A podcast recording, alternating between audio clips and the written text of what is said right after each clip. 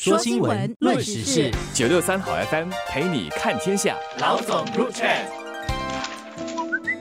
大家好，我是联合早报的王彼得。大家好，我是联合早报的郭丽娟。我们今天谈一谈大家可能稍微没那么熟悉的一项公共住屋计划，那就是屋契回购计划。这项计划是在二零零九年推出的，在过去这十三年来，有大约九千七百名年长者选择了卖出部分的祖屋地契，那套取现金来做自己的养老金。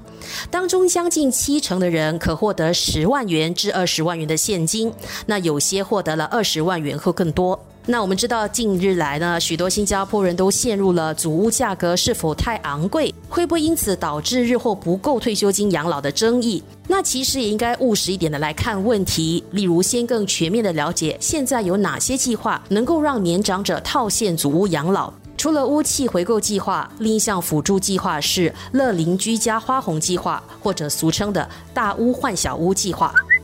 关于主物的课题，最近天天都在谈，重点当然是价格以及是否容易买得到。这个主屋屋契回购计划放到整个宏观的辩论当中，当然是一个很小的部分，但是我觉得是很多人必须了解和思考的。因为到了二零三零年，四分之一的人口最少都六十五岁，也就是很多人很快的就会来到这个可以选择要不要加入的年龄。新加坡人老了，一般情况是有房但没钱，因为过去的收入主要都投到房子上面去了，手上的现金不多。然后是平均寿命都延长了，要用过去的收入储蓄来支付未来很长一段时间不断通货膨胀的开销，加上躲不过的医药费，这样一直有出没进，很快就会有钱不够用的烦恼。用主屋来套现也算是一个办法。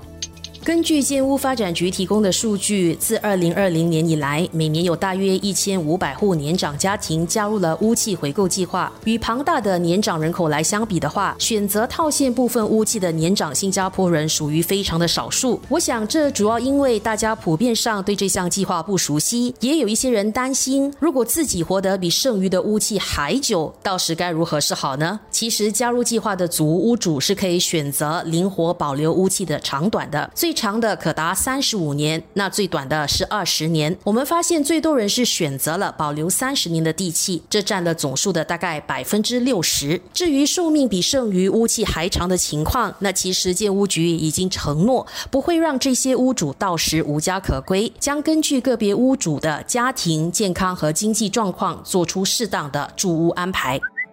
根据我的观察，普通的工薪阶层没有什么投资的话，退休了主要靠这几样来维持生活：一是自己的现金储蓄，这个很容易花完，不然就是被骗走；二是公积金发的入息，这个是细水长流，但够不够是个大问题；三孩子们给的生活费，这个要看自己的福分和运气，但多数情况也只是一个心意罢了。是政府的转移支付，这个我们打标题时有读者说不明白什么意思，其实就是政府直接发钱或者给的各种津贴，但这个只能说是兜底，或者说是放在最下面给最弱势的群体的一张安全网。要靠这个帮助才能过活，那就很不幸了。所以到头来最靠谱的还是你已经还清了的主物。从国家政策的角度，虽然很少明说，但主物就好比我们的公积金制度，是整个养老设计的一部分。大多数的人迟早是要打主物的主意的，除非你很富裕，有很多的投资。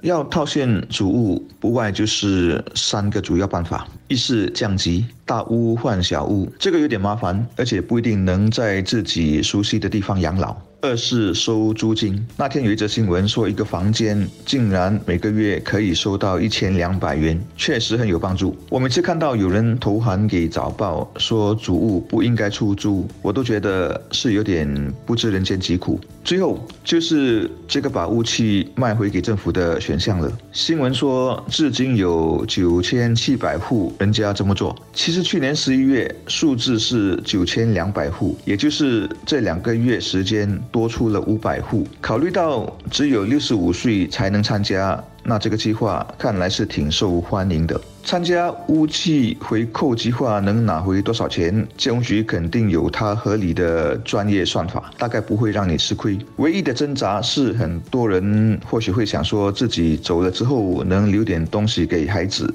而屋契回购和这个愿望是违背的。你该不该做二十四孝父母？我没有标准答案，我只能提个醒，就是这个决定最好是自己做，而不是听什么人的。那随着时代的变迁，传统观念的改变，大多数国人已经不执着于把祖屋当做遗产留给下一代了。像屋契回购这样的计划，对许多年长者来说，都算是一个为祖屋解锁剩余价值的好方法，既可以套现，又可以在原地养老，省去搬家的麻烦。那这项计划尤其适合孩子已经成年、自立门户的年长夫妇以及独居的单身者。我们都知道，祖屋的定价不单是一道经济或数学题，而是政治。是课题，即使政府提出再多的数据来说明，祖屋既买得起又买得到，但不同背景和不同诉求的人，对于所谓的祖屋合理价都会有自己的既定想法。那与其继续困扰在祖屋是贵是便宜的热议中，不如趁这一轮的争议，让更多人了解到，政府祖屋除了是一般人眼中的生财，甚至是发财工具，也可以是辅助年老生活的有效退休工具。那例如在举办更多的展览或工作坊，让一般公众。众多了解现有的各项辅助计划，如屋契回购计划，如何让自己受益。